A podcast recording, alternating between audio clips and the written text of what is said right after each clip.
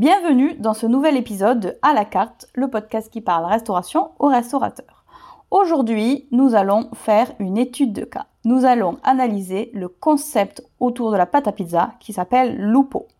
C'est un nouvel arrivé à Paris, mais c'est un concept qui fonctionne déjà à Pau dans le 64, donc dans le sud-ouest.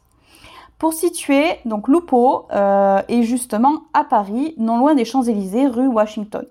Donc c'est une rue ultra passante où le midi, il y a des files d'attente sur les trottoirs, tout simplement parce qu'il y a beaucoup d'actifs.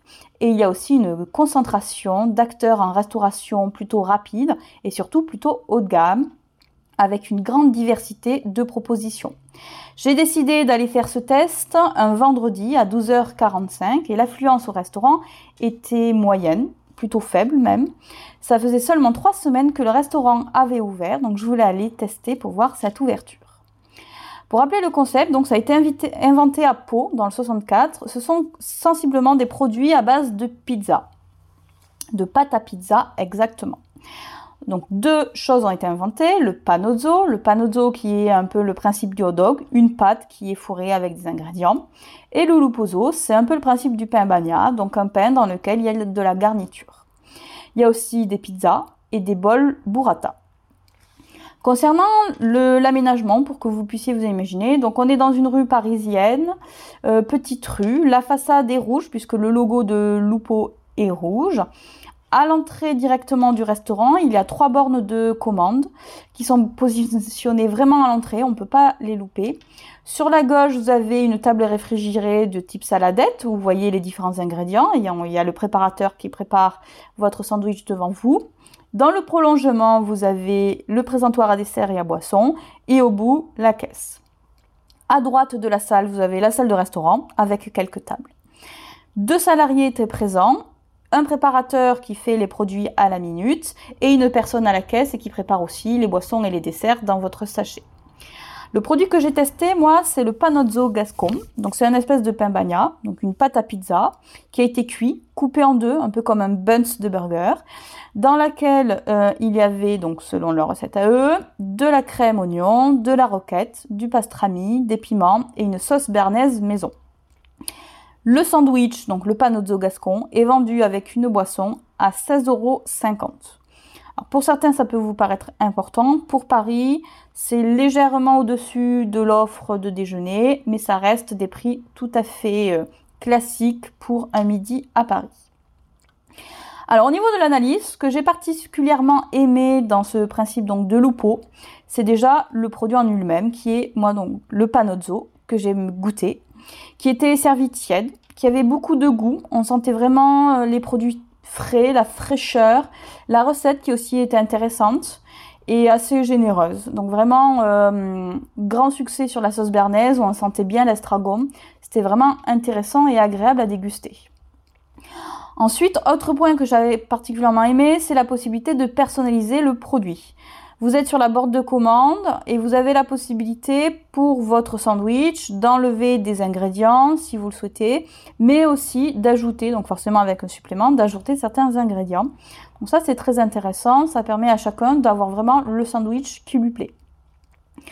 Autre point positif, vraiment cette gamme de produits, cette gamme de produits tout simplement parce que vous avez la pizza classique, donc ça c'est super pour ceux qui adorent la pizza, qui sont vraiment euh, euh, incontournable.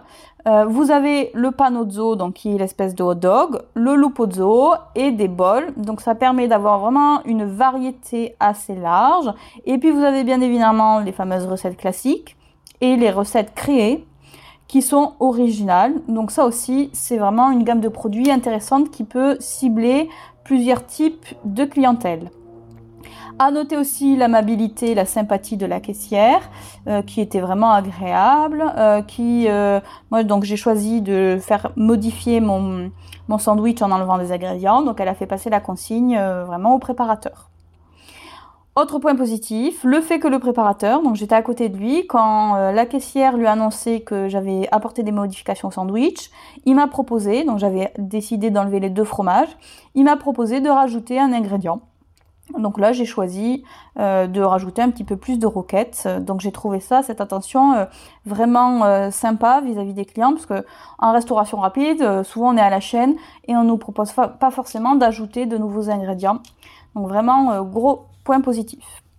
Alors maintenant, je vais plutôt parler de ce qui pourrait être amélioré. Quand j'y suis allée, je vous l'ai dit en préambule, ça faisait trois semaines que le restaurant était ouvert.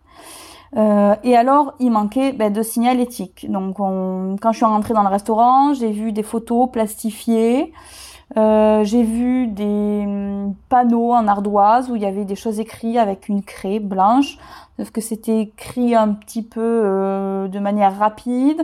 On comprenait pas trop de quoi il s'agissait. Si je connaissais pas le concept, c'était assez dur à lire. Alors la question que je me posais, c'était sur cette signalétique. Ça faisait quand même trois semaines qu'ils étaient ouverts et il n'y avait toujours pas de signalétique.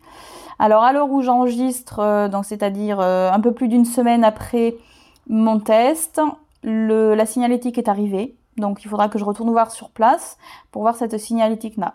Néanmoins, c'est quand même un, bémol puisque les personnes qui sont venues tester durant en gros ce premier mois d'activité euh, ont peut-être été perdues, ont manqué d'informations et ça leur a pas forcément donné envie. Donc vraiment, ce que je vous recommande, c'est à l'ouverture de votre établissement, faire en sorte que la PLV soit déjà là, c'est-à-dire euh, vos affichages à l'intérieur pour que les personnes puissent voir euh, quelles sont les offres, quels sont les produits que vous proposez, les prix aussi que vous pratiquez et euh, qu'il y ait vraiment un maximum d'informations pour éviter que le client se sente perdu tout simplement. Autre point, euh, point à améliorer, ça serait euh, la gestion des flux dans le restaurant. Tout simplement parce que quand vous passez le pas de la porte du local, vous tombez mais vraiment immédiatement sur une borne de commande qui est face à vous. Vous avez sur la gauche donc tout un, panel avec euh, l'accès euh, saladrier, euh, boisson et la caisse au bout. Donc ça fait un espèce de couloir et vous avez trois bornes de commande qui sont installées, dont la première qui est face à vous. S'il y a des clients qui sont positionnés en train de commander sur cette première borne, en fait, de l'extérieur, vous vous dites, ben, il y a beaucoup de monde, je ne peux pas rentrer et aller commander sur les autres bornes ou même à la caisse. Donc vraiment, ça gêne le passage des clients. L'organisation des bornes de commande pourrait être révisée pour améliorer cette gestion du flux. Surtout que là, on est euh, donc en été, hein, on est au mois de juin à l'automne et en hiver, quand les personnes vont commencer, donc euh, ça fera déjà quelques mois que le restaurant sera ouvert, je leur souhaite qu'il y ait beaucoup d'affluence, euh, au vu du quartier et de l'emplacement, je pense qu'il y en aura pas mal. Euh, la gestion des flux va être très compliquée parce que les gens, en fait, ils vont se retrouver face à cette, bande de commande et ils vont être gênés par les autres clients. Donc peut-être que ça va même ralentir le service, simplement parce que les gens vont pas avoir l'idée de rentrer ou de regarder si les autres bornes de commande sont libres et donc euh, pour passer leur commande. Euh, autre point donc lié aussi à cette gestion des flux, à cette implantation liée aux bornes, les bornes de commande étant en plein milieu, on ne sait pas où, où trop se positionner quand on entend sa commande, par exemple à emporter. Donc on est à la fois au milieu des bornes, on est face à la caisse, à la zone de préparation, à l'entrée. Euh, donc pas d'espace délimité pour les différents circuits de distribution. Et ça, ça risque d'être compliqué aussi au quotidien dans la gestion des flux. Alors maintenant, d'une manière générale, pourquoi ce concept fonctionne? Bah Alors déjà, il faut savoir que ce concept fonctionne à Pau. Hein. Il y a déjà deux ouvertures à Pau. Ils ont fait le choix de venir à Paris, ce qui est une très bonne stratégie. Déjà, l'emplacement. La rue de Washington, comme j'ai dit, c'est ultra passant. Il y a beaucoup de propositions pour le déjeuner, pour toutes les cibles et pour tous les goûts. Donc, ce qui fait qu'à midi 30, midi 45, il y a vraiment des files d'attente devant les restaurants. Et pour ce concept-là, ça fait vraiment un gros potentiel de clientèle sur le déjeuner en semaine. Point positif, cet emplacement. Deuxième point positif, vraiment le concept qui est innovant autour de ce produit de base qui est la pâte à pizza. Faut savoir quand même que la pizza, c'est avec le burger l'un des produits les plus consommés en France. Donc là, c'est carton plein. Ils ont décidé de faire des produits un petit peu innovants avec cette pâte à pizza, avec des recettes originales, euh, du classique et de l'original. Donc vraiment, on touche tout le monde, à la fois les fidèles de la pizza, on touche aussi les végétariens, ceux qui veulent faire un petit peu attention à leur ligne avec les bols burrata. Euh, grâce à la personnalisation, on peut enlever le fromage, ajouter des choses. Euh, vraiment, là, un concept vraiment intéressant. Troisième point, la qualité des produits, je l'ai dit, beaucoup de goût et de fraîcheur dans ce qui est proposé. Très intéressant.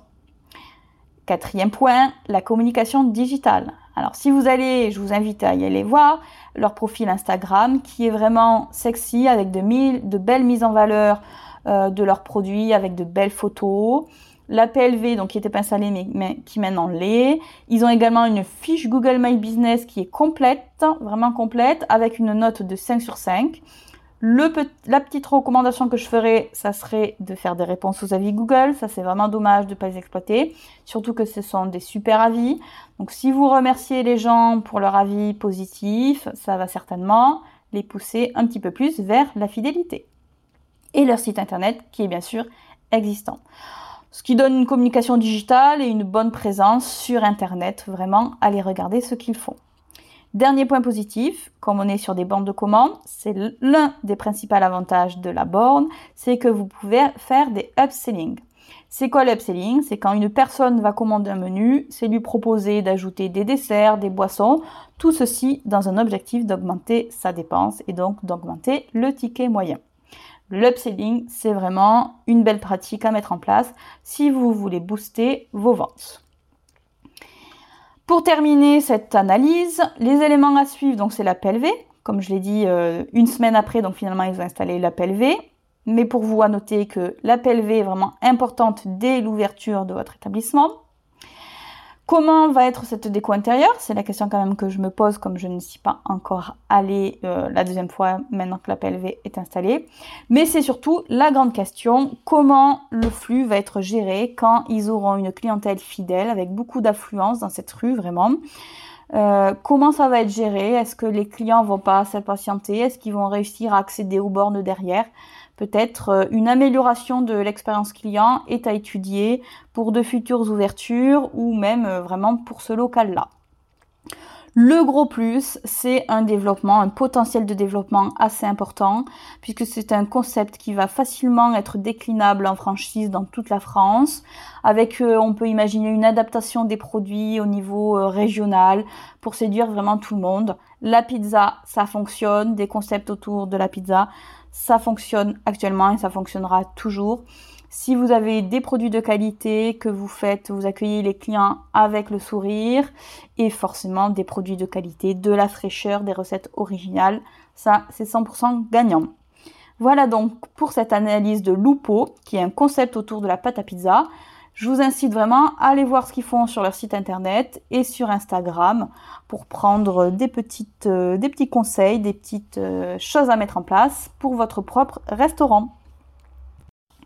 J'espère que cette étude de cas vous a plu.